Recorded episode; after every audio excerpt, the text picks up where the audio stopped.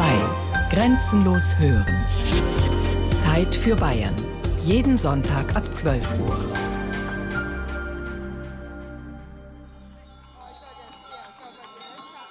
Wir fahren den Maibaum traditionell mit einem schönen Haflinger Gespann vor, mit dem Trachtenverein, mit der Blasmusik. Wird er auf den Dorfplatz gebracht, wird dann aufgestellt.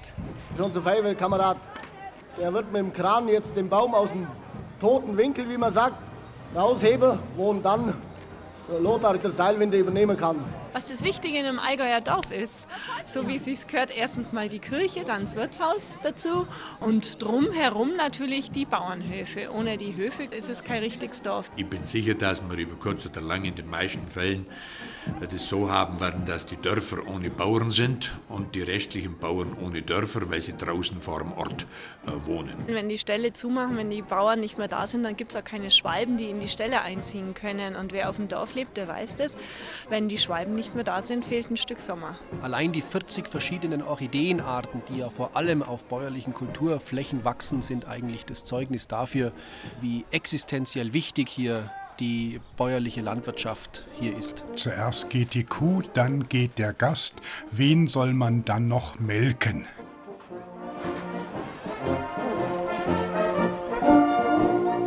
Geht die Kuh, stirbt das Dorf. Vom schleichenden Wandel auf dem Land. Sie hören ein Feature von Marianne Beach. Bravo! Ja, meine Damen, meine Herren, diesjährige Maibaum steht. Vorsicht, er kommt nochmal. Also er kann nochmal umfallen, weil das Band ist rum. Der Maibaum in Rettenberg steht. Ein schwindelfreier Feuerwehrmann klettert hinauf, um das Seil auszuhängen. Die Traktoren fahren beiseite. Jetzt wird gefeiert. Die Feuerwehrler stellen Tische und Bänke auf. Die ganze Familie hilft beim Getränke- und Würstelverkauf. Nur die Oma ist daheim geblieben, bei den Kindern. Die Trachtengruppen warten schon, die Maibaumversteigerung ist vorbereitet und Feuerwehrkommandant Markus Adelgos hofft, dass die Kasse klingelt. Ja, natürlich hoffen wir, dass da auch was übrig bleibt an den ganzen Aktivitäten, die wir durchführen über das Jahr. Aber wir unterstützen natürlich wieder die Gemeinde. Im letzten Jahr haben wir ein Mehrzweckfahrzeug beschafft. Da hat der Feuerwehrverein 50.000 Euro aus der Vereinskasse bezahlt. Die Feuerwehr macht natürlich die Frühjahrsschrottsammlung. Wir stellen dann den Maibaum auf. Ein Stadelfest machen wir noch. Und dann der Weihnachtsmarkt wird natürlich auf- und abgebaut wieder von der Feuerwehr. Und da haben wir überall natürlich wieder Traktoren mit deren Anhänger, Seilwinden, natürlich Güldefässer.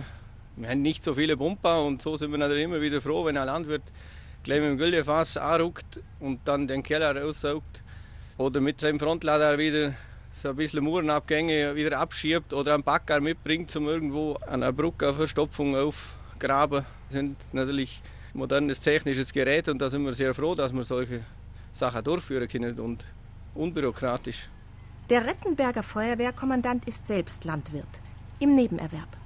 35 Tiere, Kühe und Jungvieh stehen in seinem Stall und er muss Landwirtschaft, Beruf, Feuerwehr und Familie unter einen Hut bringen. Er ist froh, dass noch einige Berufskollegen bei der Feuerwehr sind. Aber auch im Oberallgäuer Rettenberg ist die bäuerliche Welt nicht mehr heil. In einem Ortsteil haben im letzten Jahr drei Bauern aufgehört. Ja, es wird schon immer schwieriger. Erstens werden die Landwirte immer weniger, aber viele Betriebe sind dann, im, oder eigentlich fast alle bei uns, sind im Nebenerwerb. Und so sind sie natürlich auch nicht den ganzen Tag irgendwo am Hof. Und es werden immer weniger. Sicher, momentan funktioniert es hervorragend, aber ich weiß nicht, was in fünf oder zehn Jahren ist. Heiliger St. Florian, verschon mein Haus, zünd andere an. Oder wenn's schon unbedingt sein muss, lass es wenigstens zu arbeitgeberfreundlichen Zeiten brennen oder wettern. Nachts oder am Wochenende, wenn die Feuerwehr vollzählig ist.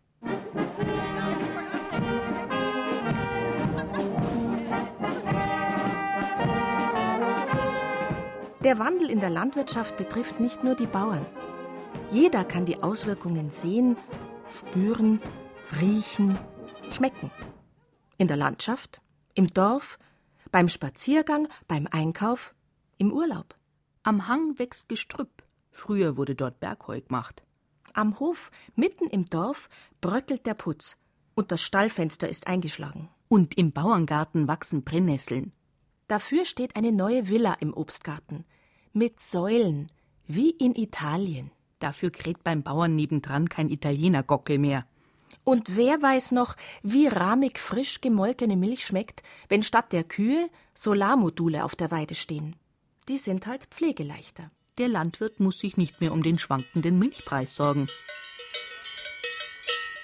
Ja, ich denke sogar, dass das einer der ganz wichtigen Kommgründe ist, dass man hier noch das typische Allgäuer Braunvieh hier auf den Wiesen erleben kann. Diese Kuhschellen oder Kuhglocken, das ist doch etwas sehr, ja, heimeliges und äh, sind ja auch wirklich ganz, ganz liebe Tiere, muss man sagen. Das gehört hier einfach zur Landschaft dazu und es ist auch was Vorbildliches unserer Landwirtschaft, dass hier noch wirklich auch die Kühe und natürlich die Jungtiere noch wirklich im Freien erlebbar sind. Bad Hindelang. Wir können aufatmen. Die Kuh ist noch da und die Urlauber lassen sich weder durch ein unfeines Gülledüftle noch durch Kuhschellen vertreiben, versichert Kurdirektor Max Hillmeier. Nein, überhaupt nicht. Ganz im Gegenteil. Die Leute sagen, es ist fantastisch, wie man hier noch die Gassenkühe in Bad Hindelang und Bad Oberdorf erleben kann. Also da ist einfach für die Gäste, und das ist das, was sie dann auch sagen, die Welt noch in Ordnung. Ich kann mich noch erinnern, als mal vor Jahren da der Kuhglocken- oder Kuhschellenstreit war im Allgäu. Und dann ist es ja bundesweit berichtet worden und da haben mich die Gäste angerufen und haben mir in Anführungsstrichen sogar gedroht, wenn es bei uns keine Kühe mehr oder keine Rinder mehr auf der Weide gäbe, dann würden sie Hindelang nie wieder mehr besuchen. Bei unserem Spaziergang auf die Imme, eine Anhöhe mit Kreuz über dem Dorf, klingen noch keine Schellen. Stattdessen trommeln Regentropfen auf den Schirm. Das grüne Allgäu verdankt seine freundliche Farbe dem reichlichen Nass, das die Grashalme sprießen lässt. Grün? Ich sehe braun. Dunkelbraune Streifen unten beim Dorf, hellbraune Flächen hier oben auf dem Berg. Dunkelbraun heißt, dort war der Bauer gerade mit Güllefass oder Mistbreiter unterwegs. Dort wächst bald üppiger Löwenzahn und die Fettwiese bringt viel Futter und viel Milch. Hellbraun sind nach der Schneeschmelze die Magerwiesen. Hier kommt das Grün später, aber mit vielen würzigen Kräutern und Blumen.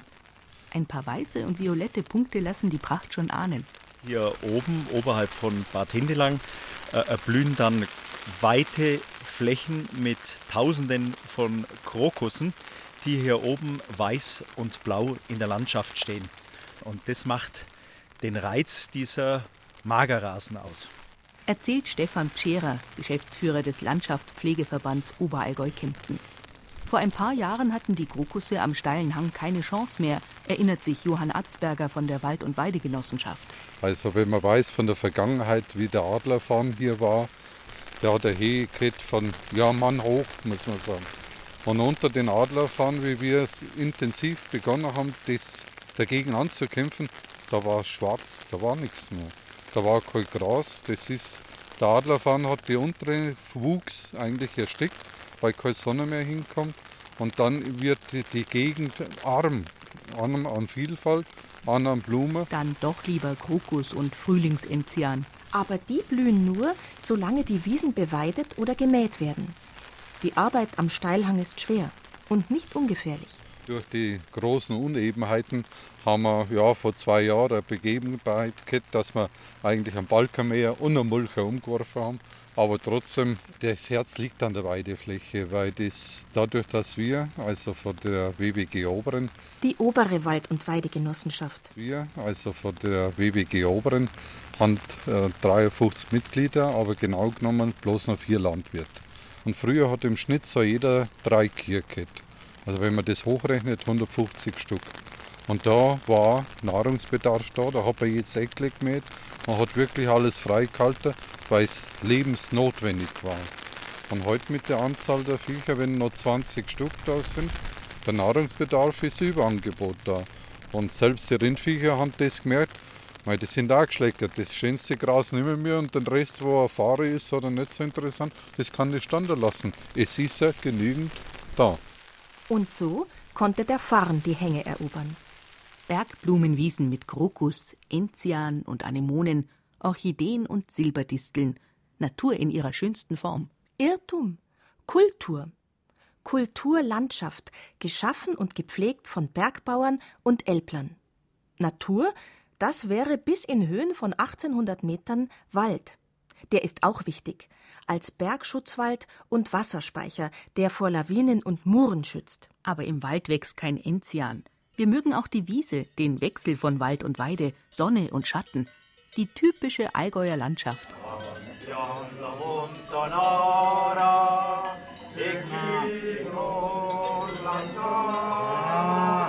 Wo die Kuh verschwindet und der Bauer nicht mehr mäht, wächst der Wald. Aber nicht sofort.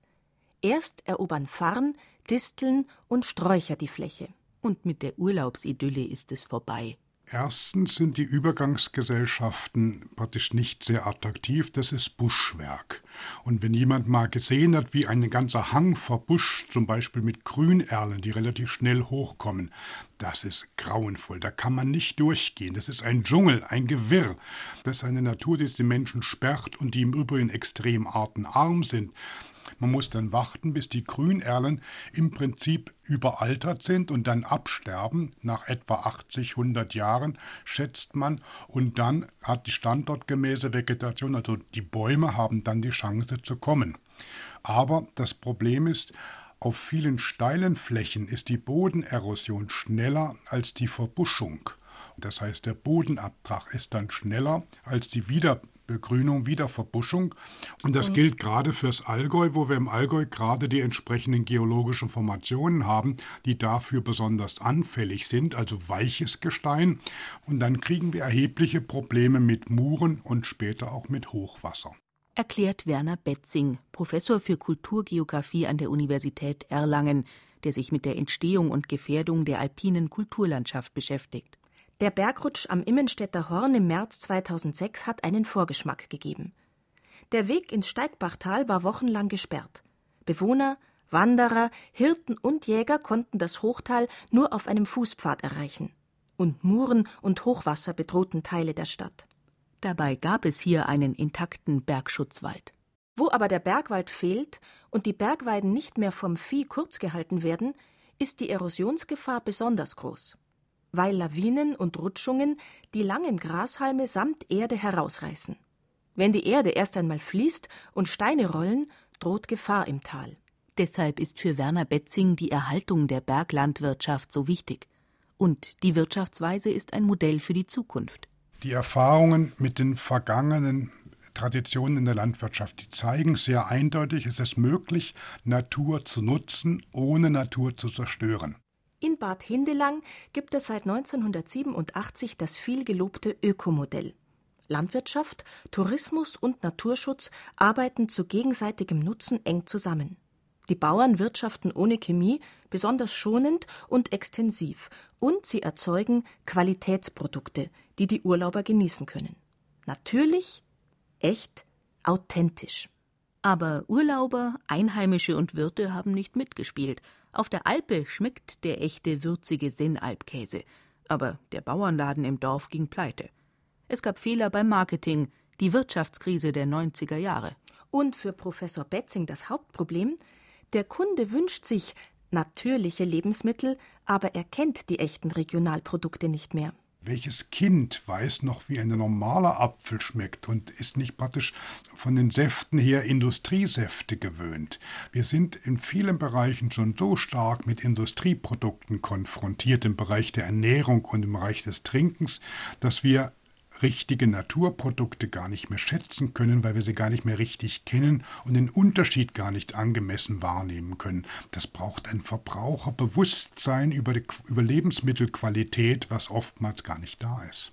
Im Supermarkt ist ja auch alles natürlich und gesund, sagt die Werbung. Und dabei auch noch billig.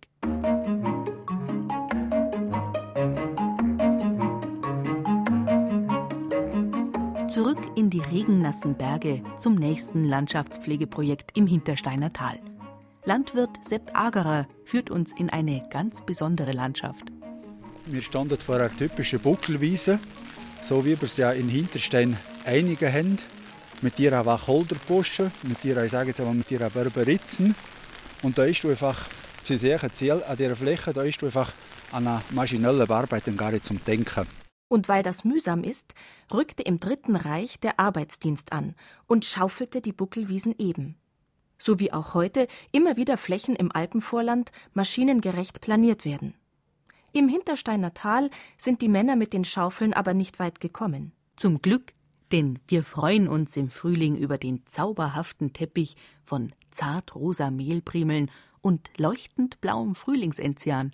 Entstanden sind die Buckelwiesen in der Eiszeit. Und weil auf den Buckeln und in den kleinen Tälern dazwischen jeweils ein anderes Kleinklima herrscht, sind die Buckelwiesen eine ökologische Rarität mit ganz speziellem Bewuchs. Die Bauern haben sich darüber früher keine Gedanken gemacht, die Flächen waren nicht viel wert. Fürs Jungvieh hat's zwar gereicht, aber jetzt reicht das Jungvieh nicht mehr. Man darf ja vergessen, es, ist ja, es sind ja immer weniger Landwirte geworden. Man hat eigentlich sich eher auf die Lager zurückgezogen, die einfacher zum Bewirtschaften waren. Und man hat also zugeschaut, ja gut, da kommt der Wald, der Wald hat auch einen Werte. Und von den Eltern her, das hat einfach geheißen, ja, da oben, weil wir mit diesen buckligen Wiesen, man kann mit keiner Maschine drüber fahren, es ist alles ein Haufen Handarbeit. Natürlich durch die Flächen bewirtschaften, die einfacher zum Bewirtschaften sind, das andere lässt einfach der Natur über. Solche Sprüche hören wir nicht nur im Allgäu. An der Uni Erlangen beobachtet Professor Werner Betzing mit seinen Studenten die Entwicklung in der Region. Das kann man hier in Franken sehr deutlich sehen, dass die Landwirtschaft dramatisch zurückgeht und dass wir im Prinzip nur noch wenige Betriebe haben. Diese wenigen Betriebe sind Großbetriebe. Die steileren Hänge, die halt eine weniger dichte Bodenkrume haben, die fallen schnell aus der Nutzung und die, und die verbuschen. Gerade hier in, in, Franken mit dem ganzen Schichtstufenland kann man da sehr kleinräumige Unterschiede sehen, dass unten die Flächen unten im Tal, die werden noch bewirtschaftet und kaum geht es ein bisschen in die Höhe, da finden wir dann Verbuschung und Verbrachung und keine Landwirtschaft mehr. Ist das so schlimm? Wir wollen doch zurück zur Natur. Ein bisschen Wildnis für die Seele. Und notfalls soll der Naturschutz die Steilwiesen mähen. Freiwillige vor? Nein, wenn man A sagt, muss man auch B sagen. Da muss man die Landschaft verwildern lassen. Weil das Ganze wäre dann von der Fläche her nicht mehr zu pflegen, es wäre gar nicht mehr zu bezahlen. Und dann sehe ich auf uns zukommen, und das wird ja zum Teil auch schon diskutiert, dass Wildnis so positiv wäre und dass der Mensch sich aus der Natur zurückziehen müsste. Und ich habe das Gefühl, das ist ein vollkommenes Missverständnis dessen, was der Mensch ist. Der Mensch ist Teil der Natur und der Mensch ist abhängig von Natur und der Mensch hat Natur nicht im Griff.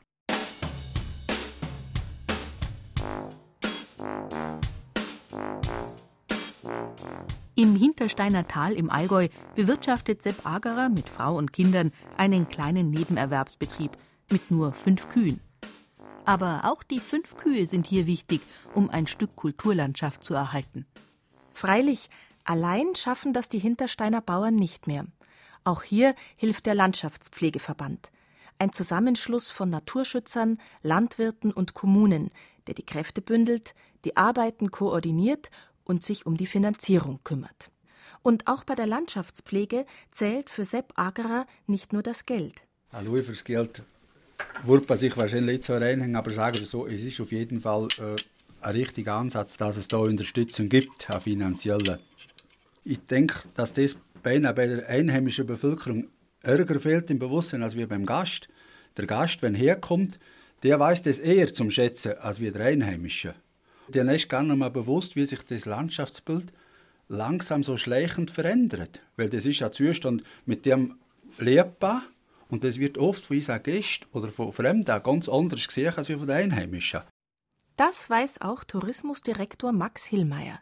Für ihn ist die Erhaltung der kleinen Betriebe die Basis für den Tourismus. Also absolut. Also der Tourismus spielt sich doch im weitesten Sinne, ob es der alpine Skisport ist, ob es Langlauf ist, ob es die 300 äh, Kilometer Wanderwege sind, ob es die 90 Kilometer Loipen sind und, und, und auf den Flächen der Landwirtschaft äh, statt. Und da muss man einfach ein gutes Miteinander haben. Es muss da auch gerecht zugehen miteinander. Die ökologische Basis des funktionierenden Tourismus in Bad Hindelang ist die offene, bäuerliche, intakte Kulturlandschaft. Die Basis, die die Landschaft so erhält und von der wir hier in Bad Hindelang zu 80 Prozent über den Tourismus leben. Ganz eindeutig. Erst geht die Kuh, dann geht der Gast. Wen soll man dann noch melken? So mahnte der Schweizer Tourismusforscher Just Krippendorf schon vor mehr als 20 Jahren. Das gilt heute mehr denn je, meint der Hindelanger Kurdirektor. Der Alpenforscher Werner Betzing ist skeptisch. Meine Befürchtung ist, der moderne Städter, der sieht in der Landschaft kaum noch, ob da Landwirtschaft ist oder ob keine Landwirtschaft ist. Der wird eventuell stärker durch Fun-Elemente, durch Inszenierung von Landschaft angezogen. Hauptsache es ist grün und Hauptsache es gibt Action und Hauptsache man kann was erleben. Das reicht. Da muss nicht unbedingt eine Live-Landwirtschaft dabei sein. Das Schwierige ist, die Menschen wählen ihren Urlaubsort nicht nach den Kriterien, die sie eigentlich, was sie eigentlich konkret machen, sondern nach den Kriterien, wo kann ich am meisten erleben und wo verpasse ich am wenigsten.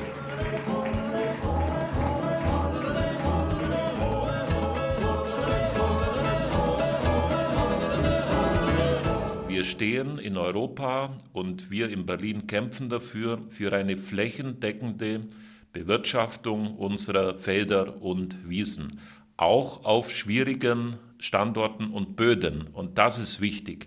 Wer nämlich auf volle Liberalisierung setzt, nur auf den Markt, der wird schon relativ kurzfristig Brachland auch in Schwaben haben. Und da muss der Staat helfen. Wir brauchen die Direktzahlungen und wir brauchen vor allem die Akzeptanz der Bevölkerung, die Wertschätzung für unsere Bäuerinnen und Bauern. Gerd Müller, Staatssekretär im Bundeslandwirtschaftsministerium. Die Bergbauern und Elbler, Hirten und Sennen liegen uns am Herzen. So tönt es auch drei Stunden lang in Grußworten und Reden zahlreicher Politiker bei der Jahrestagung des Alpwirtschaftlichen Vereins im Allgäu. Auf den Allgäuer Alpen, wie die Almen hier heißen, verbringen 30.000 Jungrinder und Kühe den Sommer. Und das soll auch so bleiben, versichern die Redner. Wenn alles umgesetzt wird, was die da sagen, nachher wird das schon funktionieren wahrscheinlich. Da sagt jeder schöne Worte, das sagt ja nie, niemand etwas Schlechtes, sondern jeder meint, das wird noch besser. Aber äh, die soll das halten, was er spricht, dann wird das schon funktionieren. Von den Politikerworte her. Weißt du, die redet den Saal, mehr. Keine Chance. Keine Chance haben wir. Erich Schwärzler, Landesrat aus dem benachbarten Vorarlberg, muss hier im Allgäu keine Stimmen sammeln. Er sagt, was Sache ist. Wir wissen, dass die Milchquote soll im Jahr 2015 beseitigt werden. Und der Tag danach wird nicht einfach für die Bergregionen, weil dann Angebot und Nachfrage regeln den Preis, das erleben wir derzeit schon. Und dann fürchte ich, dass der Milchpreis weiter sinkt. Das soll man den Bauern auch ehrlich sagen. Zum Ausgleich fordert der österreichische Politiker eine Milchkuhprämie, damit die Kuh im Grünland bleibt. In Oberbayern gehört eine Alm zu einem Bauernhof im Tal. Anders im Allgäu. Hier gibt es Genossenschaftsalpen, die Vieh von mehreren Bauern aufnehmen, auch aus dem Unterland.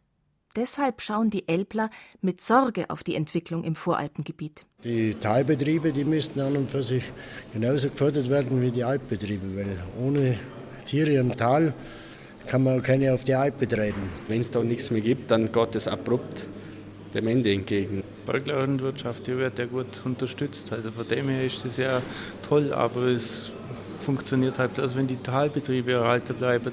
Und in der Talbetriebe ist halt mit dem Milchpreis momentan das ist halt schon äh, sehr am Existenzminimum. Also das ist, kommt schon vor wie ein Hartz-IV-Empfänger.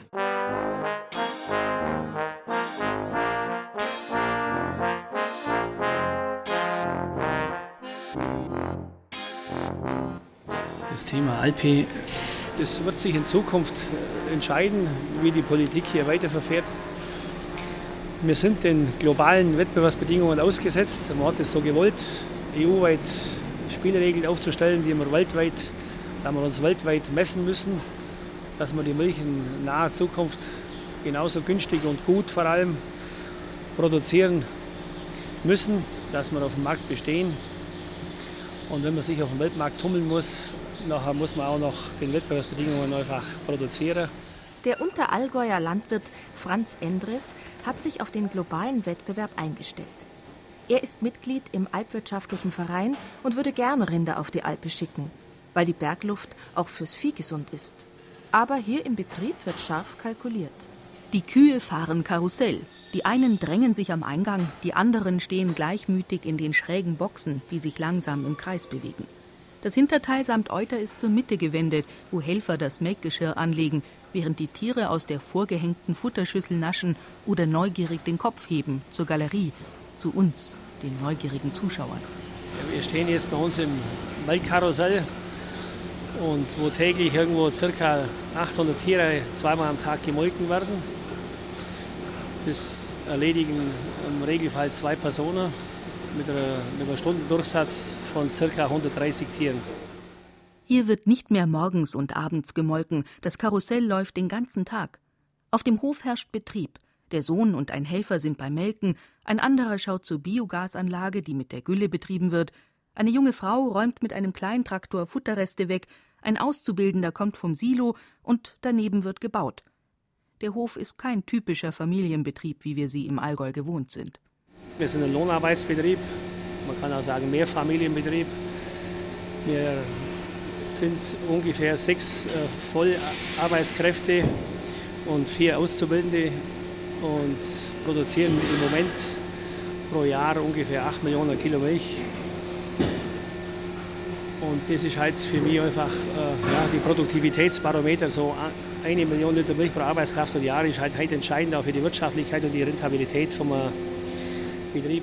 Solche Höfe vermuten wir in Holland oder Großbritannien, in Nord- und Ostdeutschland, aber nicht in Bayern, nicht im Allgäu, wo der traditionelle Familienbetrieb beschworen wird und die Kühe Alma, Lisa und Resi heißen.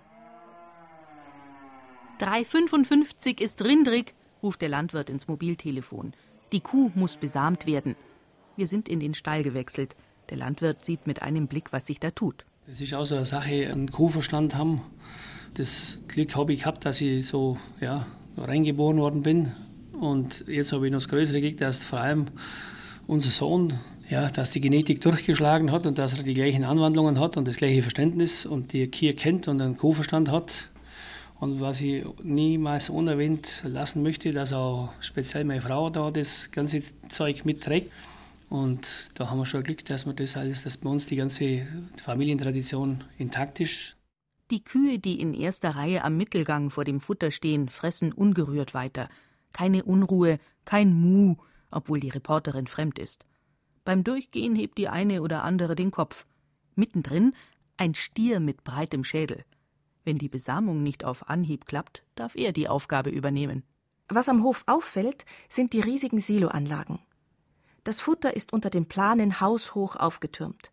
Der Hof liegt abseits vom Dorf in einer weiten, gut zu bewirtschaftenden Ebene mit vielen Grünflächen.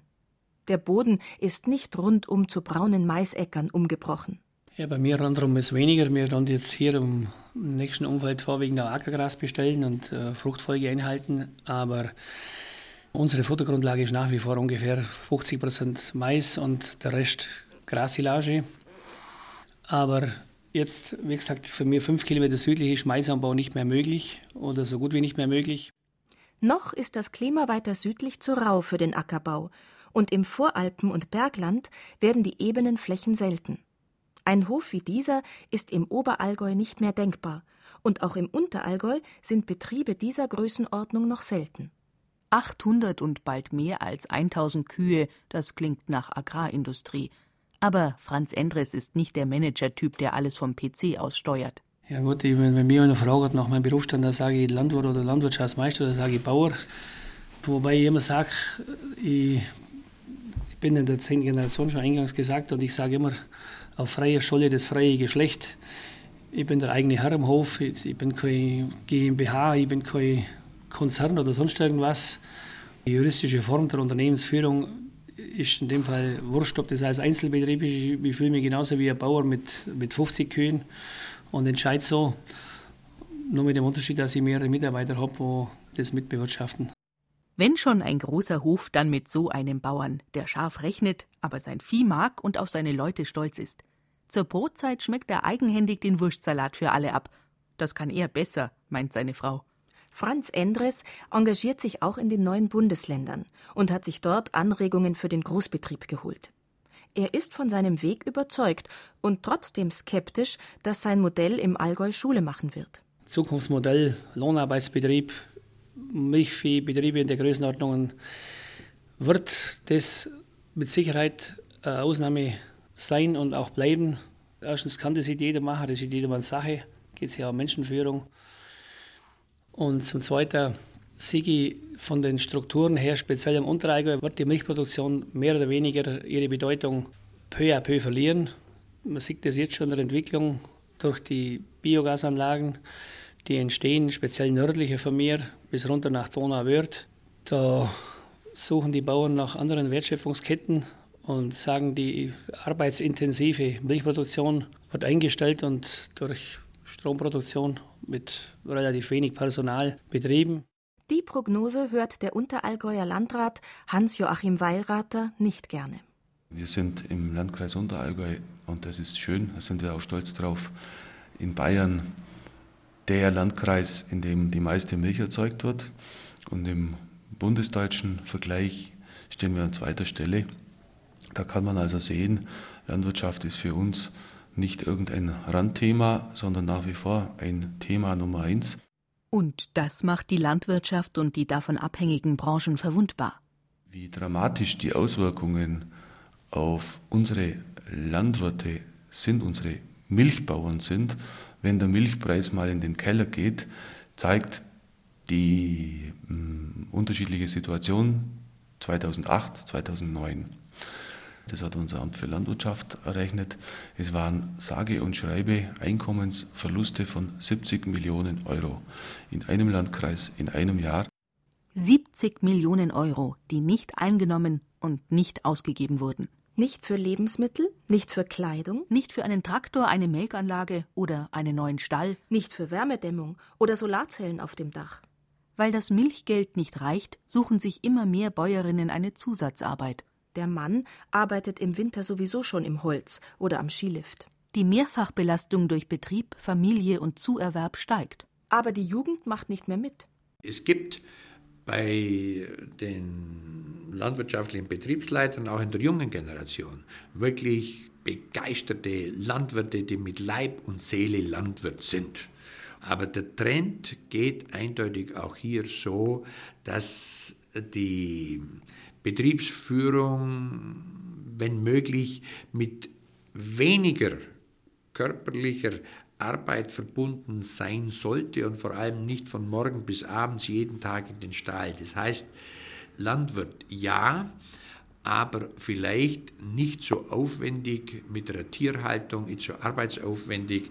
Der Trend ist eindeutig da. Lothar Zettler, Professor für Sozial- und Wirtschaftsgeographie und Gründer eines Planungsbüros in Memmingen, beobachtet den Wandel im ländlichen Raum seit vielen Jahren. Gerade kommt er von einer Diskussion in einem oberbayerischen Dorf bei Murnau. Ganz typische Diskussion. Vor zehn Jahren hat man gesagt, wir bleiben Bauern. Heute war dann die Diskussion eindeutig so, dass jetzt plötzlich ein ganz großer Anteil der bisher bestehenden landwirtschaftlichen Betriebe vom Aufhören redet. Man diskutiert darüber, was passiert mit den Höfen, was passiert vor allem mit der Fläche. Das ist eine Gegend, in der viele Hänge sind, Feuchtgebiete. Also hier macht sich die Gemeinde und die Bauern selber plötzlich auch Sorgen, Gott sei Dank, darüber, ja, was passiert mit unseren Landwirtschaften Nutzflächen? Wird das alles zu Wald? Wir sind ja eine Tourismusgemeinde. Was passiert tatsächlich? Sorgen bereitet auch die Entwicklung im Dorf. Im Landkreis Unterallgäu standen schon vor zehn Jahren 2000 Bauernhäuser in den Dörfern ganz oder teilweise leer. Die Kühe waren ausgezogen, die einen für immer, die anderen in einen neuen Stall draußen vor dem Ort. Die Folgen für das Dorfbild sind in beiden Fällen gleich. Häufig setzt damit ein langsamer, allmählicher Verfall ein über eben den Fakt, dass die ursprüngliche Nutzung nicht mehr da ist. Gleichzeitig haben wir die letzten 20 Jahre auch noch an vielen Dörfern beobachten können, dass sich Neubaugebiete weiterentwickeln. Das ist zum Teil heute noch der Fall. Und die schlimmste aller Annahmen wäre die, dass unsere Dörfer wie ein alter Baum von innen raus hohl werden und nur noch außen im Gürtel grün und lebendig sind. Heute spürt man das immer stärker, weil mittlerweile auch die Umwandlung, die Umnutzungen dieser Höfe beginnt und jetzt kommt es entweder zum Abbruch oder zur Umnutzung zum reinen Wohnen. Also es entstehen Baulücken oder auch manchmal Kubaturen, städtebauliche Kubaturen, die vielleicht so im Dorf bisher nicht gewohnt waren, beziehungsweise auch zum Teil den Rahmen sprengen. Viele Gemeinden versuchen gegenzusteuern. Kein neues Baugebiet am Dorfrand, sondern Innenentwicklung statt Außenentwicklung. Man muss die Menschen, die vielleicht nur im Kopf ein neues Wohnhaus draußen im Wohngebiet haben, dass sie da wohnen werden, dass man denen das auch schmackhaft macht, wie schön es ist und wie toll es ist, eigentlich im Zentrum eines Dorfes zu wohnen. Vielleicht ein bisschen lauter, aber die Infrastruktur, der Bäcker, der Metzger, die Kirche, den Friedhof neben dem Haus zu haben. Es gibt Gegenden in Europa, da ist dieses Spiel gelaufen, aber gegen den ländlichen Raum. Es gibt in Zentralfrankreich Beispiele, wo Dörfer entvölkert sind. Die gibt es auch in Griechenland und die gibt es auch in Italien. Das wollen wir aber nicht.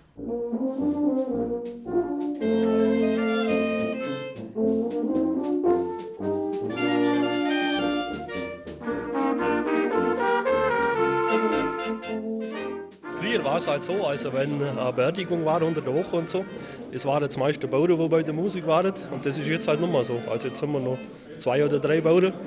Also wenn unter der Woche irgendwas ist, wird es also schon schwieriger. Dann müssen entweder Urlaub nehmen oder früher ist halt einfacher, muss man sagen. Man muss sich die Zeit halt auch nehmen oder beziehungsweise stellen. Hängen wird man die Zeit mehr, aber es ist auch schön, wenn man sagt, jetzt ist Schluss und man geht dahin. Man muss bloß willen.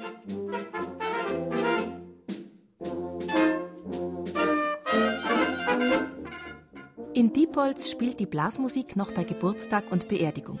In vielen Aussegnungshallen kommt die Musik vom CD-Player. Das Bauernsterben geht weiter. Und wie kann das Dorf leben? Die Bauern, die bleiben, haben keine Zeit mehr für das Engagement in Feuerwehr und Blasmusik.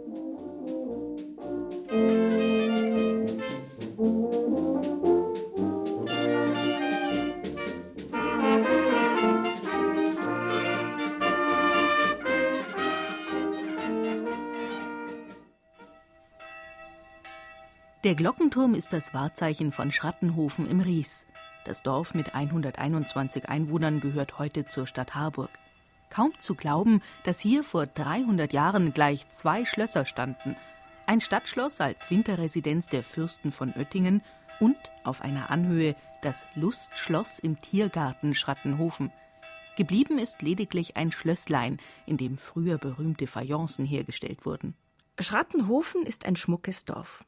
Das Schlösslein hat einen frischen roten Anstrich und auch die bescheideneren Häuser und Höfe sind herausgeputzt. Aber Heuwagen fahren nicht mehr durch das Scheunentor. Sogar das ehemalige Armenhäusle nahe der Wörnitzschleife leuchtet in frischem Blau. Hier trifft sich die Jugend. Ein junger Bauer ist nicht dabei. Ja, mei, das ist halt heutzutage moderner, sage ich mal, Lebensstil. Dass Landwirtschaft immer weniger wird. Das ist ja auch so dass einfach nicht mehr viel betrieben wird, weil einfach bloß die große Landwirtschaft rentiert sich bloß, wenn man 200 Hektar aufwärts hat. Weil wenn man denkt, so Milchbauer mit 30 Kühe oder so, das ist ja nicht mehr lohnenswert heutzutage. In einem früheren Bauernhaus sind Tische festlich gedeckt. Aus der Küche kommen appetitanregende Düfte. Im Gemeinschaftshaus am Glockenturm laufen die Vorbereitungen für die Konfirmation am nächsten Tag. Während unten geschafft wird, trifft sich im ersten Stock eine kleine Runde, um der Reporterin zu erzählen, wie es sich in einem Dorf ohne Bauern lebt. Ohne Bauern. Gut, es sind Nebenerwerbslandwirte und aus den Nebenerwerbslandwirte wird zwangsläufig äh, Aufgabe, weil die Investitionen für Landwirtschaft, das Weiterreihende an die nächste Generation, das hat dann versäumt, dass da investiert wird. Eine typische Entwicklung, sagen die Wissenschaftler. Aber lassen wir die Dorfbewohner selbst erzählen und sich erst mal vorstellen. Mein Name ist Jürgen Deck, ich bin der dritte Bürgermeister der Stadt Harburg. Mein Name ist Stegner Manfred, erster Kommandant und Vorsitzender der Feuerwehr. Mein Name ist Erich Städe, Ortssprecher Schradenhofen. Mein Name ist Hans Eberle. Mein Name ist Schroden Annette, ich bin auch bloß Einwohner. Mein Name ist Gottmann Ruth, ich bin Vorsitzende vom Gartenbauverein. Sie alle engagieren sich im einstigen Residenzdörflein, in dem es zahlreiche Kleinbauern gab. Söldner, sagte man früher. Die alten Leute haben das doch gemacht, sagen wir so. Die haben die Landwirtschaft umtrieben, die war da mit Herz und Seele, aber die Politik hat es vielleicht also anders gewollt, dass wir dann nicht mehr so lukrativ ist.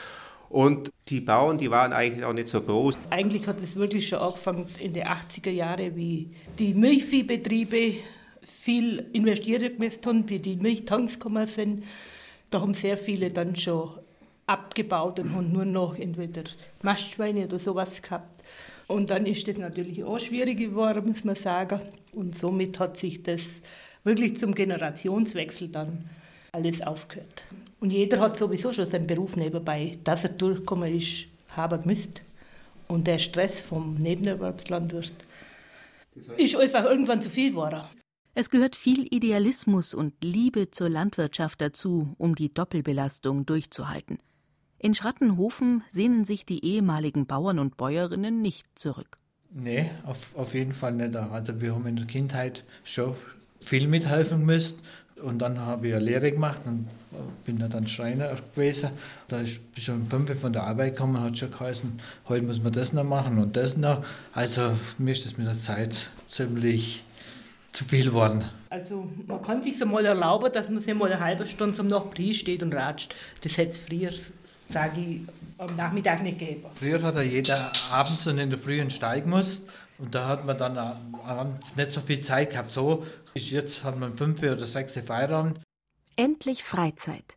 In unserer Freizeitgesellschaft war das für nicht mehr Bauern eine ganz neue Erfahrung. Und das Dorfleben hat nicht gelitten. Im Gegenteil. Also das Dorf hält bestimmt so gut zusammen wie mit Bauern wie ohne, weil sie einfach von der Zeit her mal ein bisschen leben miteinander was machen können oder so. Das früher war ja die Hektik eigentlich noch viel größer. Die halten also sehr zusammen.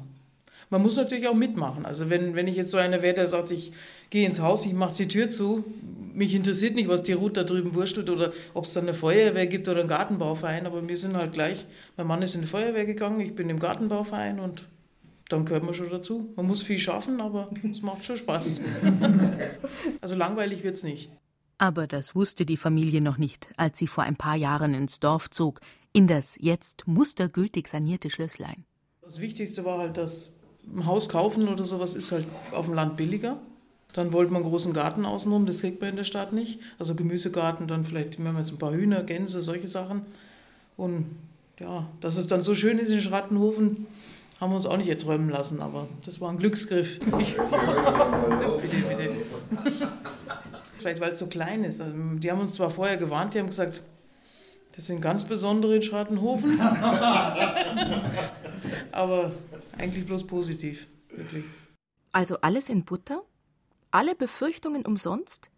Lebt es sich gut im Dorf ohne Bauern? Ja, weil sich die Neubürger engagieren und weil die Dorfbewohner rechtzeitig aktiv geworden sind. Schon 1992 fiel der Startschuss für eine Dorferneuerung und die gemeinsame Aufgabe hat alle zusammengeschweißt. Jeder hat mitgemacht und 2005 haben wir dann ein Feuerwehrfest gemacht, gehabt. Da hat auch jeder noch das Haus gekriegt und alles. Gut, da waren wir auch Kreissieger praktisch schönste Gemeinde im Ries, 500 Einwohner. Da hilft jeder mit. Man tut Blumenschmuck ein bisschen betreiben, was auch dazu gehört zum schönen Dorf. Also ich weiß bei mir im Garten früher, da sind halt dann die Maschinen gestanden oder da ist vielleicht einmal im Jahr der Garten gemäht worden und heute mäht man alle 14 Tage. Das ist alles äh, durch, durch das, dass, dass wir keine Landwirte mehr sind, schaut halt jeder, dass er sein Gebäude alles so gut in Schuss hält. Wenn Sie vielleicht vor 15 Jahren das Dorf gesehen hätten, Sie hätten gesagt, oh Gott. Ganz viele, wir haben da den Radweg durch, der führt nach Oettingen auf und nach Wemding, sagen, wir fahren da so gern durch, weil es da so schön ist. Also rundum alles in Ordnung. Rundum? Wie sieht es auf den Feldern rund um das Dorf aus? Heute haben wir halt unsere Äcker dann verpachtet an einen großen Landwirt. Die werden alle bewirtschaftet. Also es ist bei uns so, dass schier drei Viertel der Dorf ein Landwirt pachtet hat, der hat eine große Biogasanlage und der macht es dann.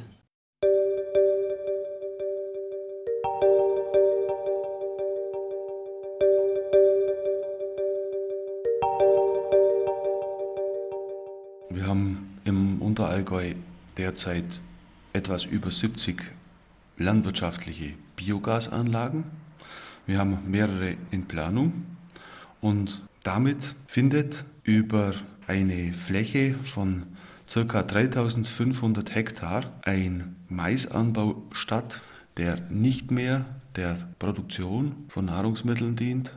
Was mich auch nachdenklich stimmt, Wir haben übrigens auch 70 Hektar Photovoltaikflächen in der Landschaft verteilt, also auf Freiflächen. Ich rede jetzt nicht von Dachflächen.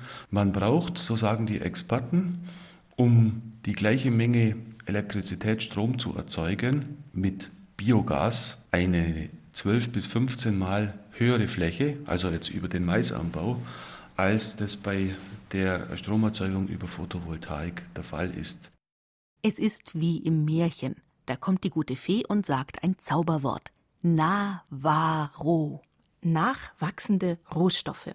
Nicht mehr täglich um fünf aufstehen und Kühe melken. Endlich ein freies Wochenende. Keine Sorgen mehr um Milch, Fleisch oder Zuckerrübenpreise. Aber die gute Fee kommt selten allein. Eine böse Fee meint schadenfroh, endlich verschwindet der gelbe Löwenzahn und das ganze überflüssige Geblüh. Und weg mit Kuh und Schaf, Hase und Rebhuhn, weg mit der Biene, wir brauchen Energie.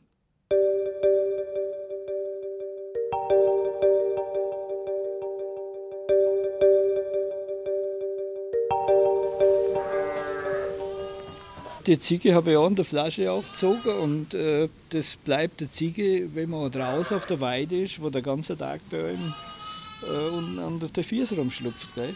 Hübsch sind die Burenziegen mit ihren braunen Köpfen und dem weißen Fell. Sie haben ihren eigenen Bereich neben den Schafen im Stall von Andreas Hugenberger im schwäbischen Ries. Vater Paul Hugenberger hilft natürlich mit. Eine Ziege hat das Schlappohr von oben bis unten aufgerissen, die Ohrmarke fehlt. Sie ist schuld an der Verletzung. So schlitzert die aus in der Hecke drin. Oh! Die sind den ganzen Tag in der Hecke drin. Und die mit den Schlagohren sowieso. Da fällt der, habe ich oben einen reingezwickt.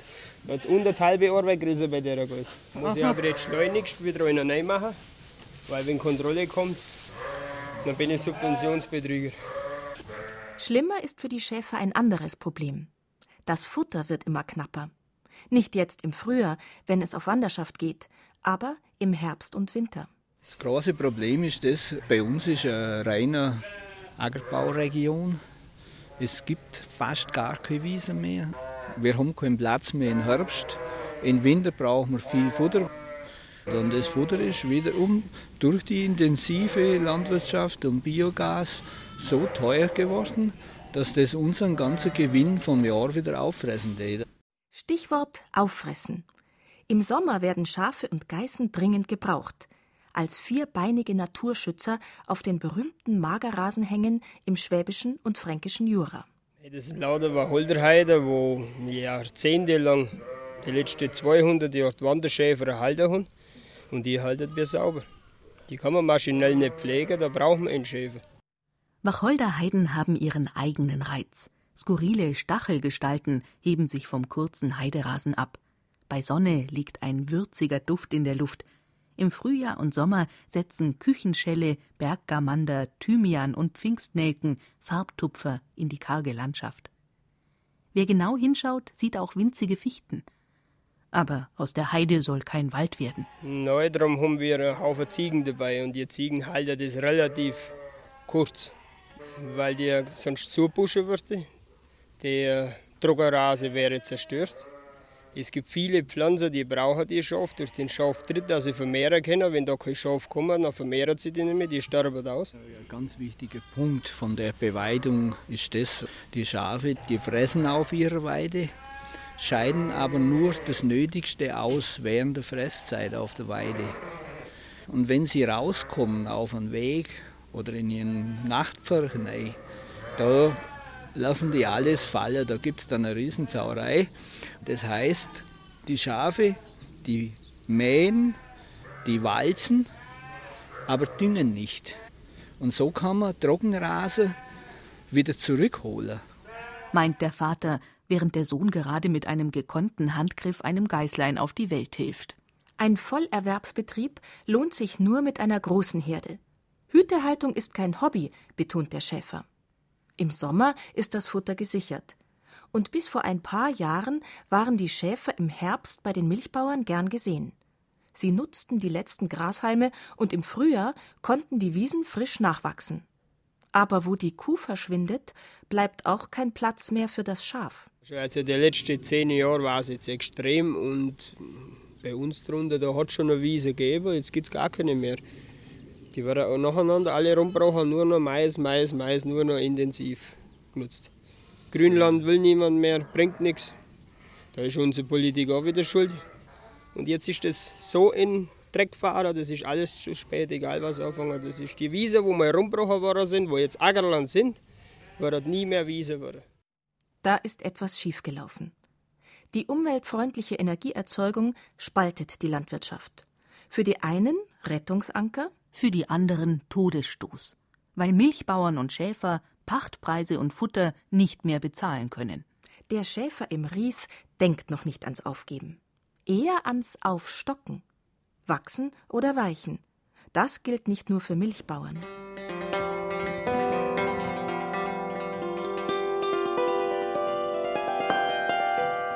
Ich befürchte, wenn die Entwicklung so weitergeht wie bisher und wenn wir in der Gentechnik eine ungezügelte Umsetzung neuer gentechnischer Ergebnisse bekommen, dann werden schon unsere Enkel im Prinzip eine bodenabhängige Landwirtschaft nicht mehr kennen. Oder als Luxusprodukt, als Nischenprodukt für eine kleine, kaufkräftige Zielgruppe. Bei uns mäht der Bauer neben seiner Wiese gleich nur den Wegrand mit, damit Spaziergänger keine Brennnesseln und Brombeerranken gegen die Beine klatschen. Bei uns wohnt der Bauer, der die Wiesen gepachtet hat, drei Dörfer weiter. Der hat's eilig. Den kümmert's nicht, was bei uns los ist. Immerhin findet Landwirtschaft nur am Boden statt. Wo denn sonst? Im Hochhaus. Wer hat denn so eine gespinnerte Idee? Gar nicht spinnert. Das wird ernsthaft diskutiert. Ein Hochhaus für die Kühe, ein Hochhaus für Gemüseanbau. Das geht doch gar nicht. Sicher geht es. Gemüse wird längst im Nährsubstrat gezogen, wie Hydrokultur auf der Fensterbank.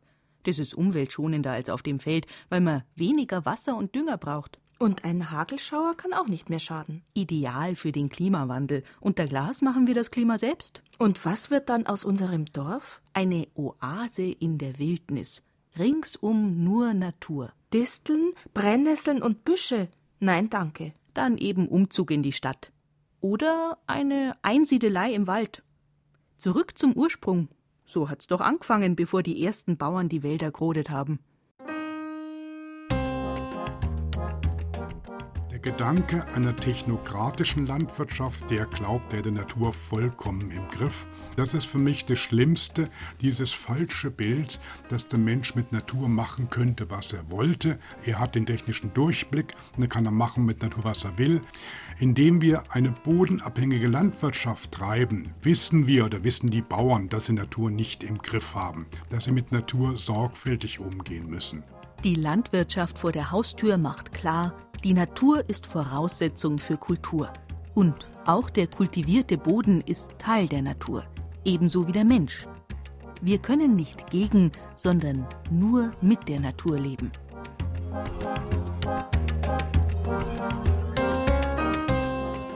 Geht die Kuh, stirbt das Dorf. In der Reihe Zeit für Bayern hörten Sie ein Feature von Marianne Beach. Die Sprecherinnen waren Stefanie Müller und Susanne Schröder. Studiotechnik Angelika Haller. Redaktion Gerald Huber.